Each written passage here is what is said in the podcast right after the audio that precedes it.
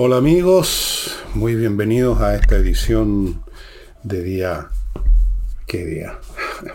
miércoles, de día miércoles del portal del Villegas, que la inicio como de costumbre recordándoles el tema Ignacio. Perdonen que me insista, pero es un tema que amerita que insistamos y que los punceteemos con esto porque estamos hablando de la vida de una guagua y una vida que solo puede conservarse si dispone de un remedio en extremo, costoso, que ninguna familia normal puede pagar. El niño, la guagua, tiene atrofia muscular espinal tipo 1, se puede en un momento dado morir porque no puede respirar. Y el remedio se llama Solgensma o algo así. Y requiere, son muchos, muchos millones y no es una sola vez que se toma. Entonces ahí está el sitio para que ustedes transfieran alguna plata, la que puedan, algo que tengan ahí que la van a gastar en cualquier cosa. Em, ¿Qué tal si la gastamos ayudando a Ignacio a vivir? Este es un tema de vida o muerte. Les recuerdo que hoy, miércoles, hoy miércoles, a las ocho y media, hay flamenco en la Casa del Jamón, como lo va a haber también mañana miércoles y jueves. Pues Semana Santa no va a haber espectáculo. Son conjuntos que tienen algunos componentes que van a participar el miércoles y el jueves y otros que son distintos. En los dos casos son componentes, son artistas de alto nivel. El flamenco es muy hermoso. Si ustedes no lo conocen, yo los invito a ir a la Casa del Jamón. A ver, esto está en Tenderini 171, esta calle cortita, a un costado del municipal, frente a la entrada a esta calle está Agustinas.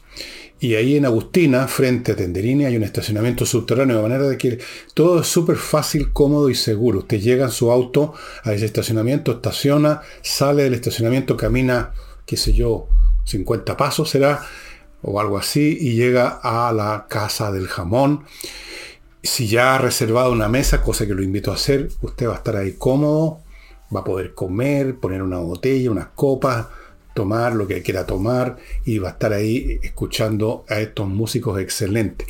Mañana jueves, perdón, mañana miércoles, o sea, hoy día miércoles y mañana jueves. Los dos días tenemos entonces flamenco en la Casa del Jamón. Vayan reservando. Y...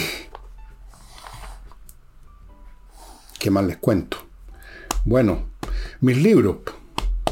Mis libros eh, Envejezco Muérase, Insurrección y La Torre de Papel están en mi sitio elvillegas.cl slash tienda. Los puede comprar de a uno, los puede comprar en un combo de dos que incluye Insurrección y Envejezco Muérase, o los tres en un solo combo. Todos los combos, dos agrupaciones son con precios muy especiales que um, pusimos en, a principios del verano para promover estos libros, los hemos mantenido. Así que ni un problema, los precios son muy, muy, pero muy eh, accesibles. El pago digital que se hace en la página no tiene ni un problema, nunca hemos tenido problemas con eso. Y el despacho es súper rápido. En Santiago un día, en provincia dos, más o menos. Muy poco, muy poco más y muchas veces menos. Ya. Eh, vamos a los temas. La Comisión de Seguridad del Senado, como ustedes quizás ya se enteraron, rechazó una indicación del gobierno al artículo correspondiente esto en esta ley Naim Retamal, el artículo correspondiente a la defensa privilegiada en actuaciones policiales de carabineros. Esto ha sido, esto de la defensa privilegiada, es el meollo de la ley, porque el meollo, a su vez, de la acción policial es su capacidad para, llegado el caso, por supuesto, usar su arma de fuego. Esa es la esencia de una fuerza pública. La fuerza pública es un grupo de funcionarios en este país como en todo que tienen el monopolio del uso eventual de fuerza letal, lo cual significa que cuando enarbolan su arma y la usan están buscando matar y que maten. Eso rara vez ocurre. Normalmente están entrenados para disparar a las piernas. En fin, no voy a entrar en detalle, pero no se trata de que cada vez que un carabinero empuña un arma alguien se va a morir. No es así. Aquí lo que se mueren son los civiles a manos de los delincuentes, como ocurre en la macrozona sur. Ellos son los de gatillo fácil.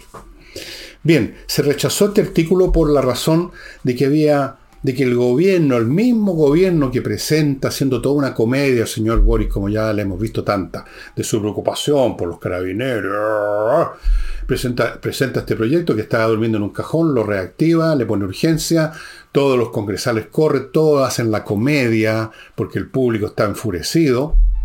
Y luego el propio gobierno presenta una serie de indicaciones que significan acotar este artículo correspondiente a la defensa privilegiada. Empiezan a ponerle cortapisa, que sí, pero que en algunos casos, en varios casos, quizás en todos los casos, la justicia va a intervenir nuevamente y una vez más entonces en esa situación el carabinero queda eh, como un personaje sospechoso, como un personaje que es investigado por la justicia y su carrera depende de unirlo.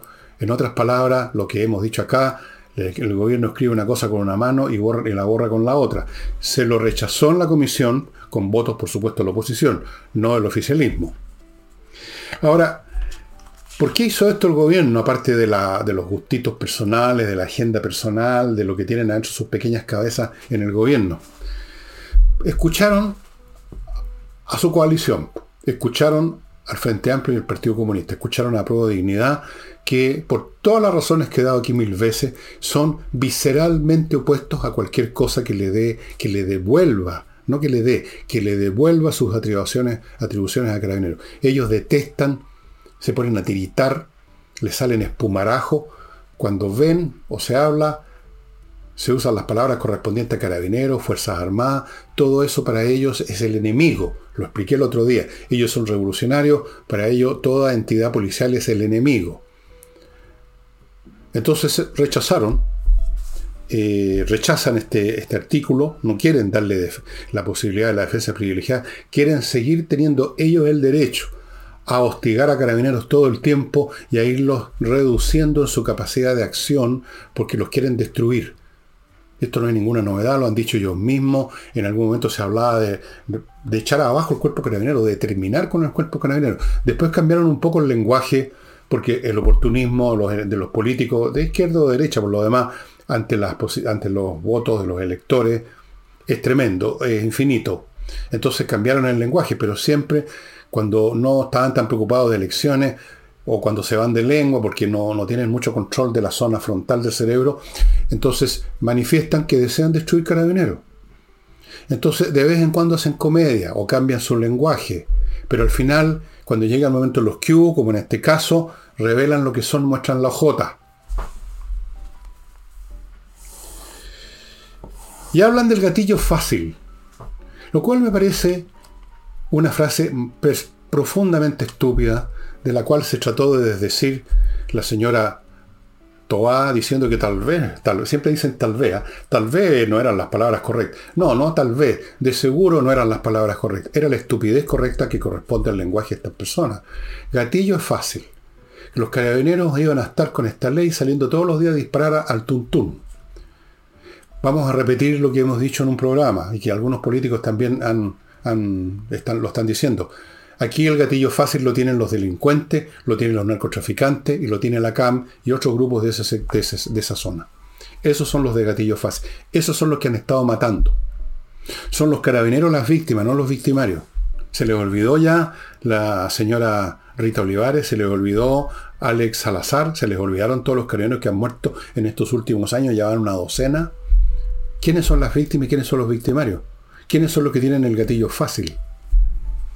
Y no solo eso, la señora, la señora Toá, que salivea todo el tiempo hablando de los acuerdos, de conversar, salió indignada, se retiró. Gatillo fácil. Salida fácil de la señora Toá de la, de la comisión de la sala donde están votando. Indignada, pues.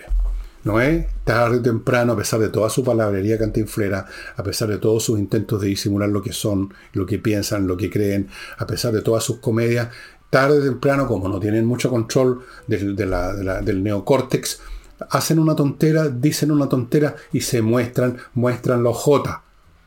La señora Toa mostró la J. Todos ellos la muestran. El Partido Comunista, bueno, hay que reconocerles que nunca han dejado de mostrar los J, ellos no se andan escondiendo. Ellos son un adversario que por lo menos no tiene respeto porque lo tiene claro al frente. No tengo respeto por los que se andan escondiendo, por los que disimulan, por los hipócritas.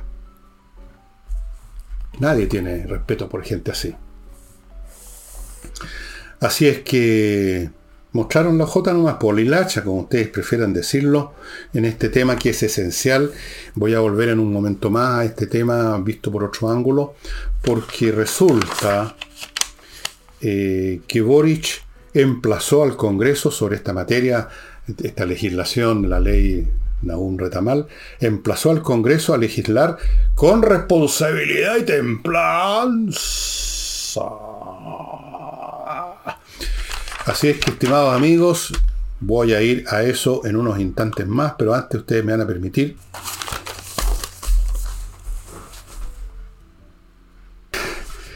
les decía que tuve que hacer un pequeña, una breve pausa y regreso con mi primer bloque de avisadores que hacen posible este programa, no lo olviden, y que son productos buenos para usted.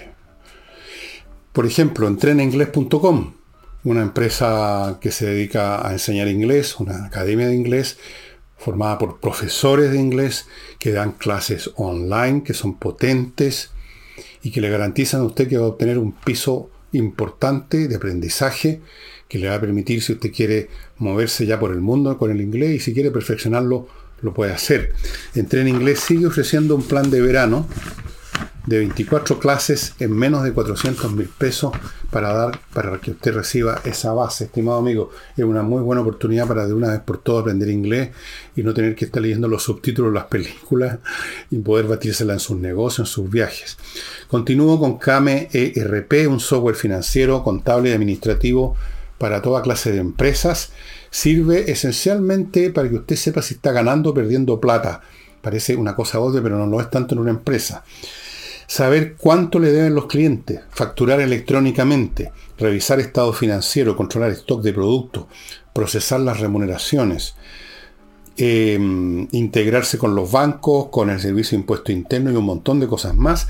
Esto se implementa en dos horas y hay planes desde 12 UF al año. Entérese de los detalles en el sitio de ello que ustedes están viendo a mi derecha.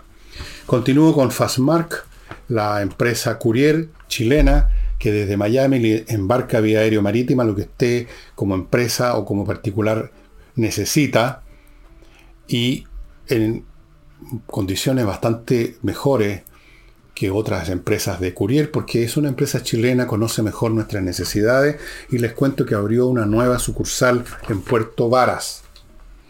Y continúo con el polvito mágico este que se los he mostrado Oxinova, un producto norteamericano que fue inventado hace unos 15 años, ha sido enormemente exitoso, se usa enormemente en Estados Unidos, lo sé.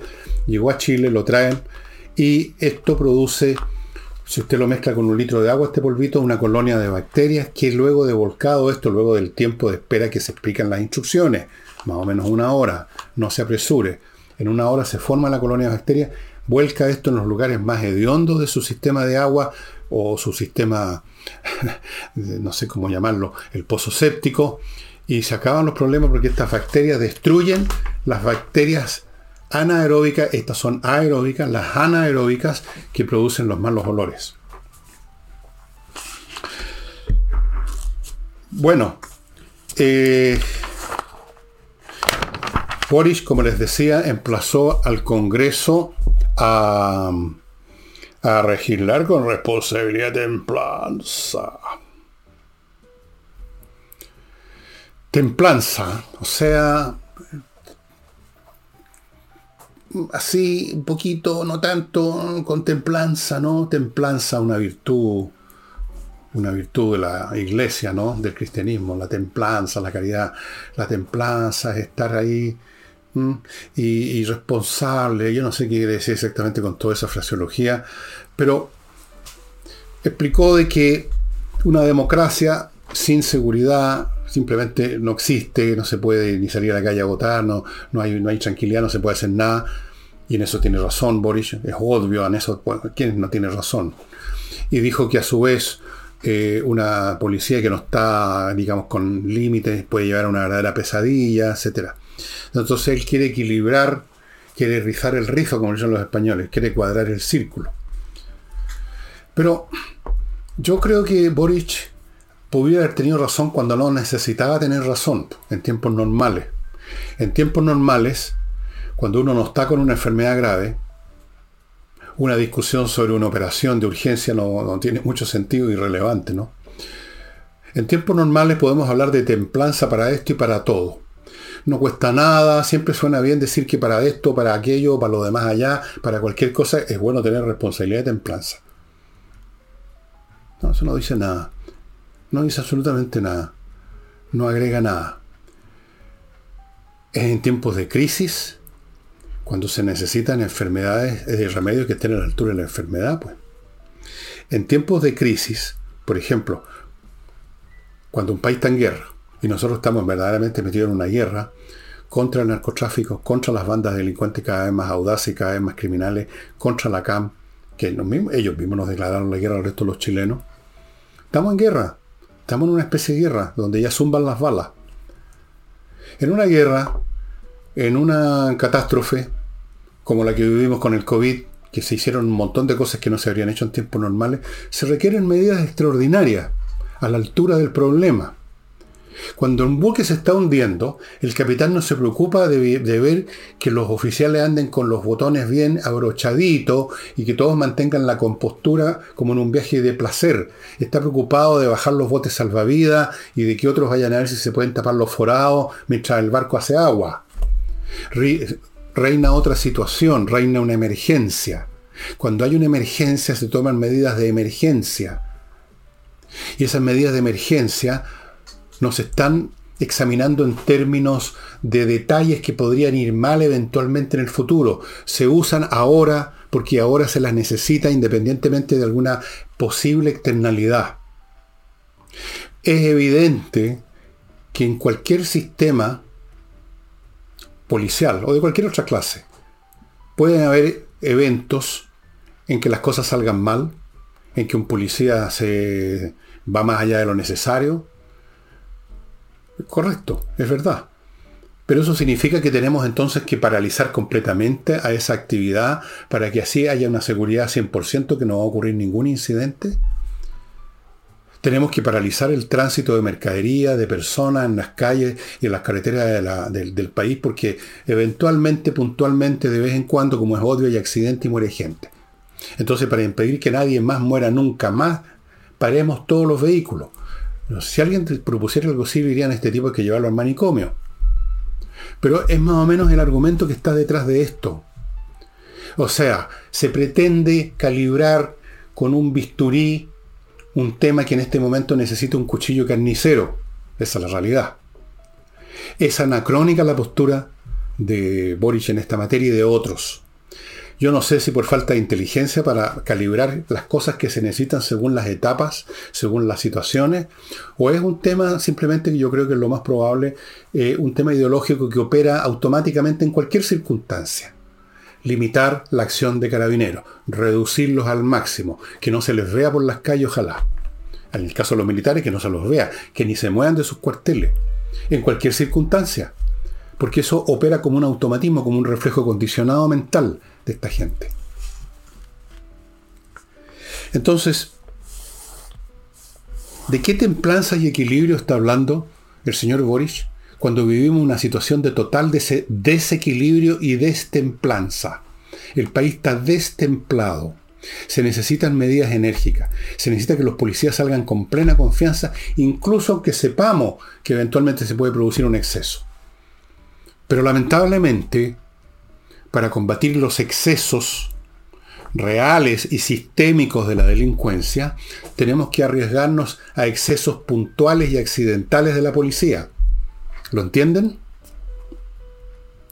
lo contrario es entregarle el espacio público a los que no tienen ningún problema con los desequilibrios en el uso de la violencia y la destemplanza en el uso de, de las armas de fuego.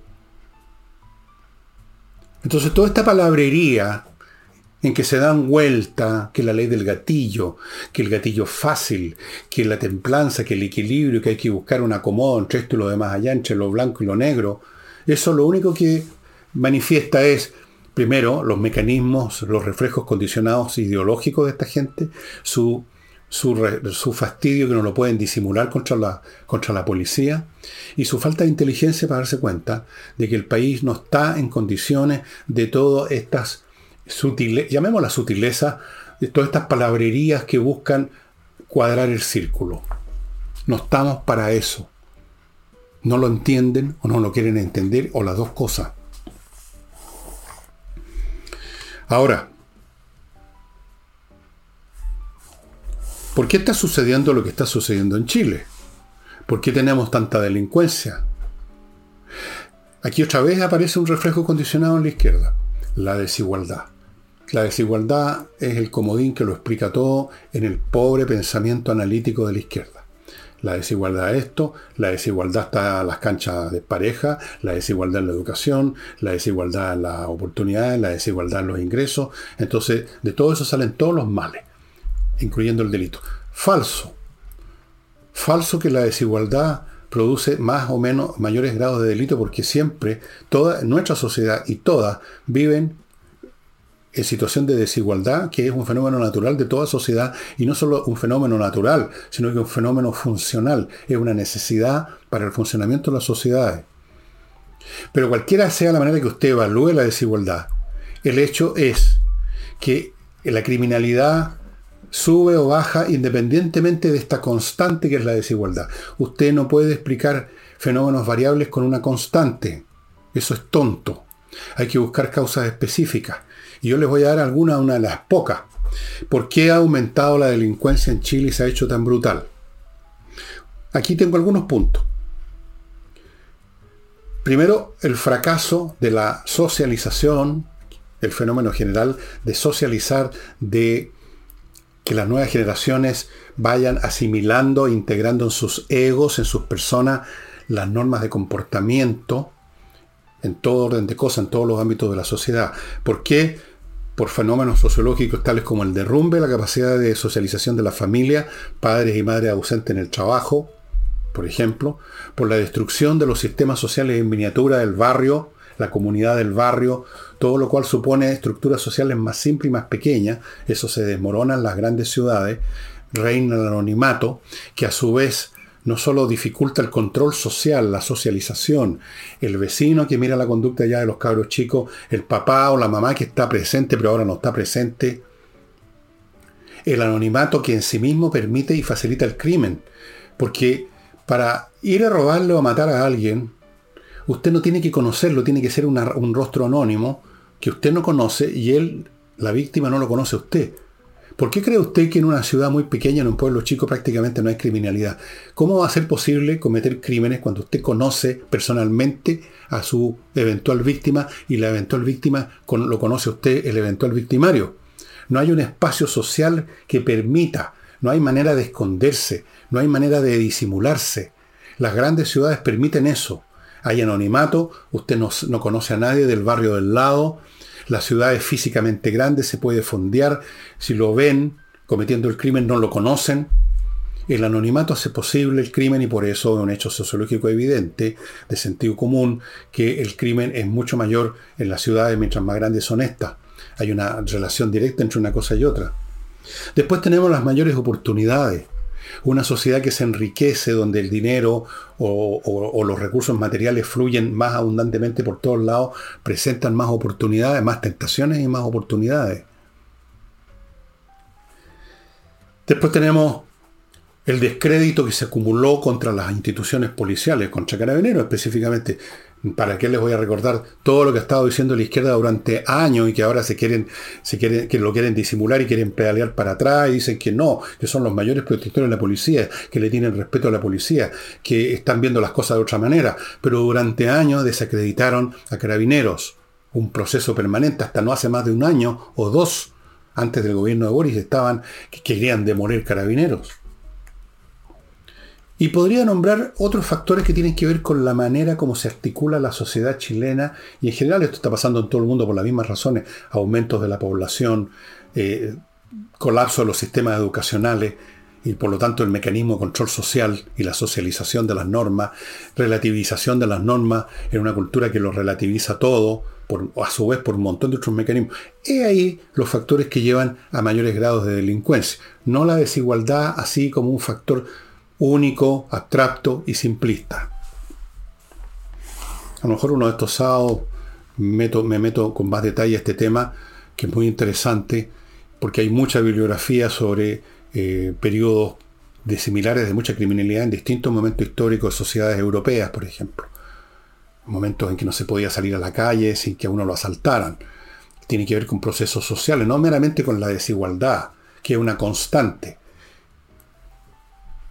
Vamos ahora, estimados amigos, a otro bloque comercial que lo inauguro con actualiza tu reglamento.cl, un proceso, reglamento de, de edificios y de condominio, que es un tema obligatorio para ponerlo al día con la nueva ley que rige sobre estas materias.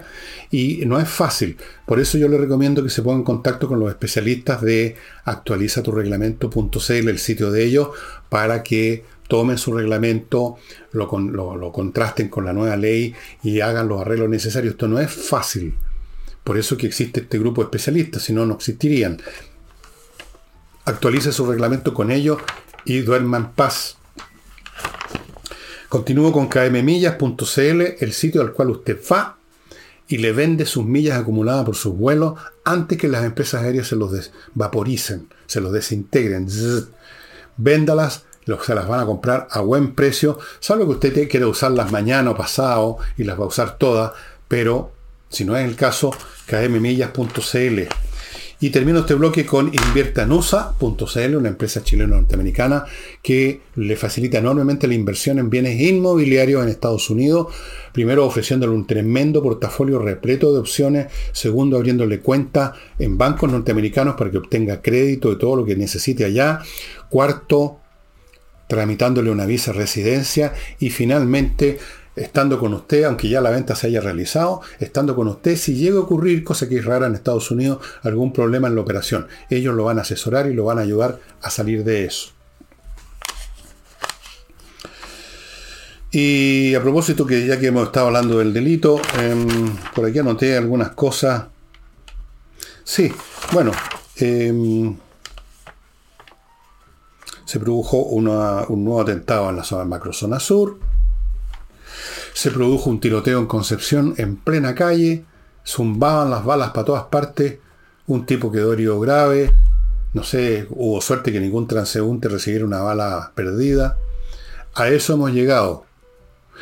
Por eso, cuando se llega a situaciones como esa, en que las bandas de narcotraficantes o lo que sea arreglan sus cuentas a balazo limpio, porque seguramente fue eso, en plena calle, cuando para ellos el espacio público es el espacio de ellos para su negocio y para sus guerras.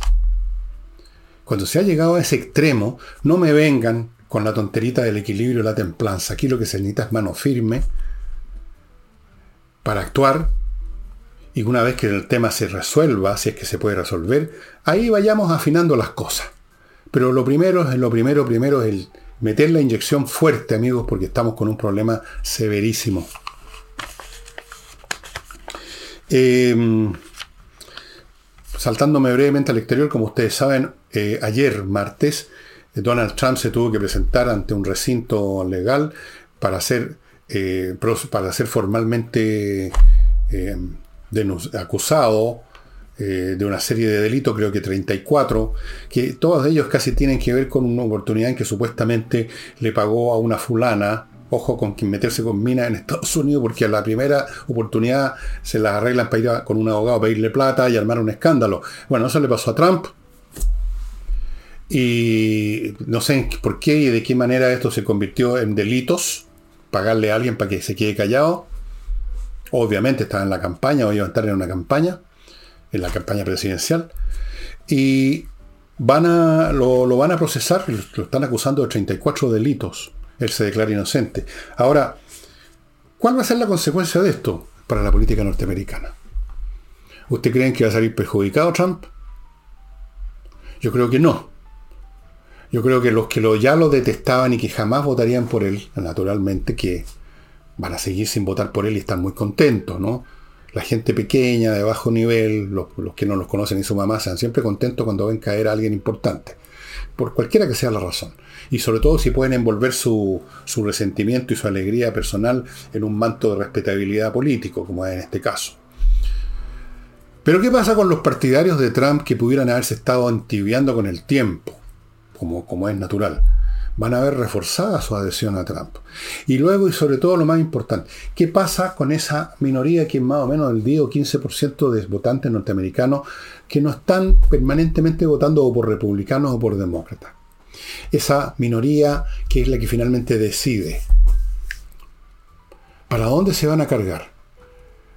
¿Se va a convertir Trump en un mártir de la causa de hagamos a Estados Unidos otra vez grande? Esa campaña Make America Great Again, mega. Va a desprestigiarse Trump completamente, se va a desplomar lo que pudiera haber tenido de prestigio después de los ataques que ha sufrido desde antes, de, desde antes que fuera presidente, desde que empezó como candidato. No han parado de atacarlo la prensa, especialmente en forma casi total. Eh, en fin, lo han atacado permanentemente con una odiosidad y una rabiosidad espantosa. Y, y lo están haciendo ahora, están felices. Pero dejemos de lado las rabias o no de los norteamericanos. ¿Cuál va a ser la consecuencia para la política norteamericana? ¿Se va a reforzar Trump o no? no lo sé. Vamos a ir viendo cómo se da este proceso cómo reacciona la gente. La gente puede reaccionar de una manera o de otra y cambiar de un día para otro también. Es muy frágil, o más bien dicho, son muy cambiadizos los estados anímicos de las multitudes. Sobre todo de las multitudes más o menos ignorantes, como es el caso de la mayoría de las multitudes. Que no piensan el, el fondo del asunto, sino que se dejan arrastrar por la última estupidez que dijo un comunicador de la radio, de la televisión, o por una imagen, o por una cosa que no tiene trascendencia por ejemplo, a mi juicio, que le haya dado plata o no a una mujer, para que, para que se callara y no saliera a hociconear que se haya metido con él alguna noche en un hotel, me parece intrascendente. ¿A quién le importa a uno con quién se acuesta Trump? El presidente de, un país no está para, para mostrar de que es casto, que no tiene tentaciones, que no se mete con minas. Eso es estúpido. Pero es fuerte en Estados Unidos ese tipo de cosas. En Francia no, fíjese. En Francia les importa un huevo hacen el típico encogimiento de hombro si alguien les dice, como una vez pasó con Mitterrand, que alguien lo denunció, que tenía un amante. Y lo que dijeron ellos es, ¿y qué? Pero en Estados Unidos es distinto. Vamos a ver cómo se dan las cosas, a lo mejor eso ha cambiado también. Y a lo mejor entre estos 34 delitos hay otros elementos que no son meramente el tema con esta señorita o señora. Vamos a ver, esta es una noticia en marcha, como dicen algunos. Eh,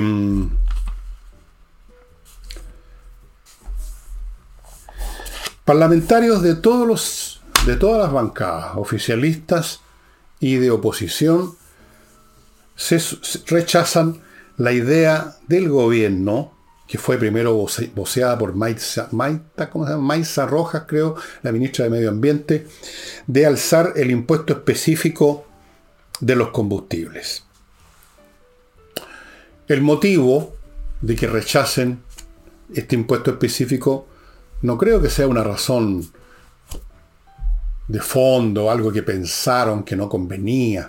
Es cuestión de votos. Como todo el mundo usa combustible, porque todo el mundo tiene vehículo, casi todo el mundo, entonces no es buena idea enojar a los votantes de mañana haciéndole, apareciendo como apoyar, apoyadores de esta subida de impuestos de los combustibles.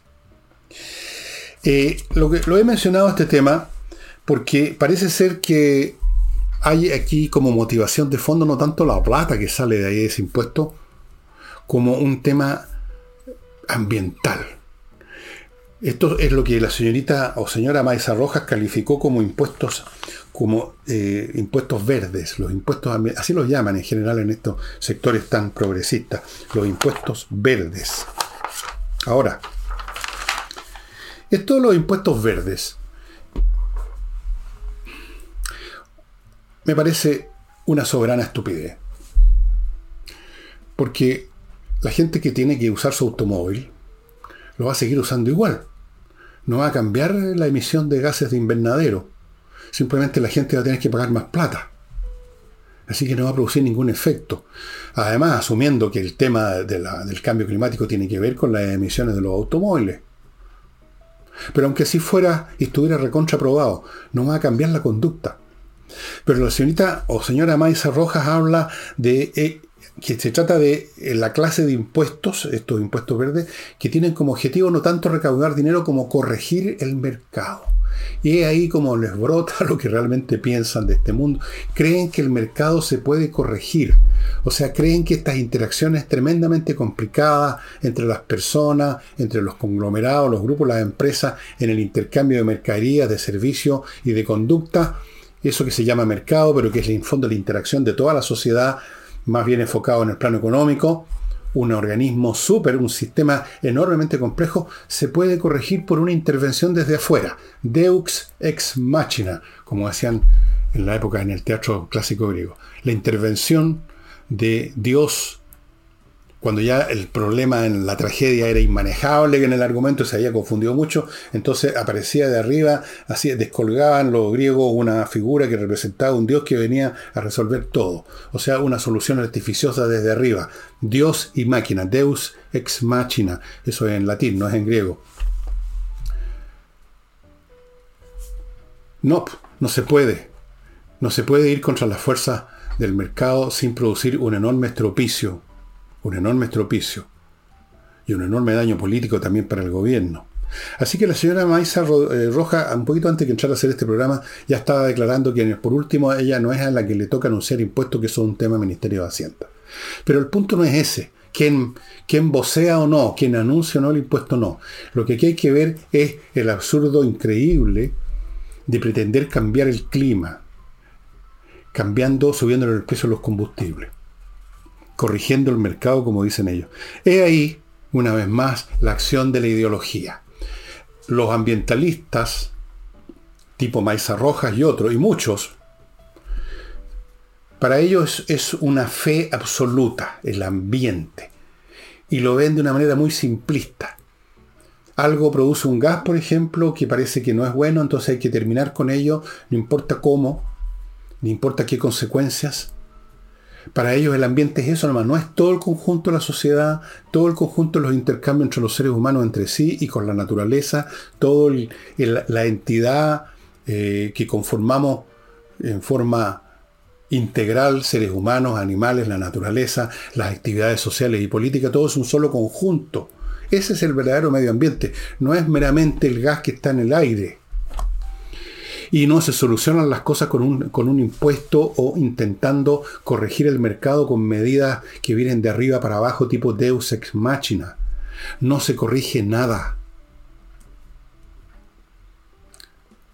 Les voy a poner un ejemplo de, este de estos intentos tontos de cambiar la conducta de las personas, la conducta del mercado, las interacciones por medio de decretos. ¿Se acuerdan ustedes cuando empezó la campaña para, para, terminar con tanta obesidad que hay en Chile, los niños, entonces que los dulces, y, crearon una serie de leyes, otra vez Deus Ex Machina, para que estuviera el etiquetado anunciando, cuidado que esto tiene mucho azúcar, cuidado que esto... Y ha seguido la obesidad y ha aumentado. ¿Creen ustedes que la gente va a dejar de comer tales o cuales cosas que les gustan porque está etiquetado de cierta manera? ¿Alguien ha dejado de fumar a los que les gusta fumar porque pusieron unos monos espantosos en los cajetillas de cigarrillos?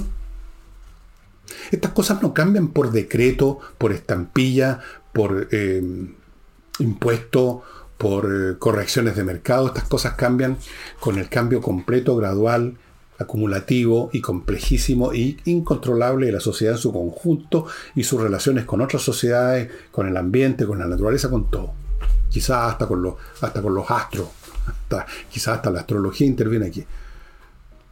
Hay sin embargo, en estas personas está esta especie de soberbia casi teológica de creer que se pueden cambiar las cosas con decisiones y desde luego que ellos saben cómo hay que cambiarlas y para dónde con sus decisiones. Hay ahí una soberbia intelectual que lamentablemente no está a la altura de los verdaderos potenciales intelectuales de estas personas. Porque cuando usted habla a mí me ha, tocado en, sobremesa, no aquí en este programa, eh, hablar con personas que están en la, en la onda del ambientalismo, con el tema del medio ambiente, que hay que acabar con esto, que hay que terminar con los combustibles fósiles, que hay que esto, y usted empieza a tratar de argumentarle con cifras, o no para, para poner la postura contraria, sino que para ver el asunto, para llegar a, alguna verdad, y empieza a examinar otros estudios, inmediatamente pierden el control, brotan las emociones, brota la tripa, em, elevan el tono, los ojos se les dilatan y dejaron de ser personas que conversan el tema y se convierten en feligreses de una fe. Y con gente así no se puede llegar a ninguna parte. Son metedores de pata, arruinan las cosas, perjudican la vida de los demás, persiguen a los demás. Porque muchas de estas medidas ambientalistas que asumen ya como un axioma aprobado y no está aprobado que todos estos problemas del climático tienen que ver con los gases de invernadero. Estas personas ya asumieron eso como un hecho probado, demostrado, como uno de los diez mandamientos, y han estado a nivel internacional y nacional promoviendo una medida y una narrativa tras otra que en el fondo tiende, va, no, que tiende, va derecho a controlar la conducta de las personas porque ellos saben ellos saben lo que nos conviene. No tienen idea de lo que nos conviene. O sea, nos conviene que no, no, no, no nos traten de meter sus ideas simplistas por, por el ganate. Que la igualdad, la desigualdad es lo que produce el, el, crimen, o que es el cigarrillo el que produce no sé qué cosa, o que es el, el tubo de escape el auto el que produce lo demás allá. Entonces vamos haciendo correcciones al mercado. Amigos, les quiero mostrar una, no solamente hablar, sino que mostrarle una cosa muy bonita de esta firma Wonder Artistic Model, una empresa que nació en Chile, pero que está funcionando a nivel mundial, que diseña modelos armables en tres dimensiones de madera de fauna prehistórica anatómicamente precisa. Les voy a mostrar una que yo tengo, miren. Miren qué cosa más bonita. Todo esto se puede mover, se puede cambiar de posición. El cogote de aquí, miren cómo se mueve, las manitos. Todo esto con unas piececitas de madera es realmente precioso. Yo lo tengo vigilando una de mis columnas de libros. Ahí se tambalea mi, amigo aquí. ¿Cómo está, señor? Precioso, ¿no es cierto? Bueno, ahí hay muchos más. Son diseños propios basado en reconstrucciones oficiales de estas bestias de la antigüedad por científicos, etc. Al armar un modelo Wonder se podrá tener un pequeño museo en casa y visualizar claramente características anatómicas de los dinosaurios, reptiles y mamíferos representados en la colección. Eh, ahí está la dirección donde usted puede entrar, wonderartisticmodel.com, para que haga esto usted va a encontrar en el paquete una plantillas de madera con una numeración que indica cómo ensamblar el modelo. Esto es armar esto, esto se arma, uno arma esto. Bueno, yo no lo armé porque con mis manos no, soy capaz de armar ninguna cosa, apenas me puedo lavar los dientes con mis manos, soy muy torpe de mano, pero esto se arma, amigos. Esto es una cosa muy, pero muy bonita. Vean más detalles, tengo muchos detalles acá que no tengo tiempo para contarlos en wonderartisticmodels.com. Eh, ahí van a ver toda la colección de, este tipo de artículos. Y continúo con el canal Om Wellness Spa, que es un emprendimiento de esa institución de yoga que alguna vez les, eh, les hablé el año pasado. Y tienen esto que es un spa que está a dos horas de Santiago entre Pichidán y Los Vilos. Lo tiene todo, alojamiento, comidas, piscinas con agua de mar, agua dulce, sauna, talasoterapia, jacuzzi, puede tomar masaje, puede tomar clases de reiki, de yoga. Todo, amigos, para realmente renovarse. Nuestras próximas fechas dicen Semana Santa del 6 al 9 de abril, 21 al 23 de abril y 28 al 1 de mayo. Continúo con Remodeling, una empresa que remodela su casa en todos los aspectos que usted quiera. en el parqué, cambio de parqué, arreglo de parqué, pintura, eh, crear nuevas eh, instalaciones, una mansarda nueva en la casa. Eh, todo lo que a usted se le ocurra, en remodeling para remodelar su casa a su gusto. De repente uno tiene ganas, de, por último, de pintarla de otro color, alguna pieza. Todos los maestros que funcionan en esta empresa remodeling son expertos, no son cualquier maestro chasquilla que dice que le hace todo y la embarran todo. Remodeling, estimados amigos. Si quiere una casa nueva, ya sea para habitarla o para venderla, remodeling. Una, una cosa más, eh, el presidente de Ucrania, vía telemática por supuesto, habló ante el Congreso chileno y contó su tema, lo que está pasando allá, pidió la solidaridad, etcétera, etcétera pero se retiraron, no estuvieron presentes los diputados, los congresales, tanto de diputados como senadores del Partido Comunista y del Frente Amplio. Se restaron de esta cuestión. ¿Por qué? ¿Por qué se restaron? Qué pregunta más simple, ¿no? ¿Por qué dejan de estar ahí escuchando lo que dice este señor sobre un tema que todo el mundo ha podido ver en la televisión, en YouTube, en todos lados, un país que ha sido invadido por otro y que está siendo, intentando ser destruido por otro, en Rusia se ha dicho de frentón que Ucrania no tiene derecho a existir, que no existe, que nunca ha existido.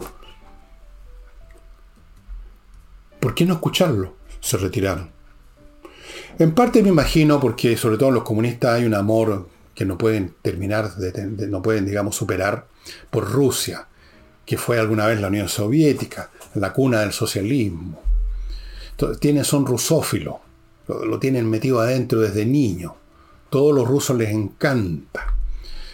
Pero sobre todo yo creo que aquí el factor es no tanto el amor por los rusos como el odio por los norteamericanos, por Occidente, porque resulta que Ucrania está siendo ayudada de una manera vital por Estados Unidos, por la NATO, o sea, la OTAN, por Occidente, por el mundo capitalista, por el mundo de la globalización eh, capitalista, por, por el, en fin, por los nazis.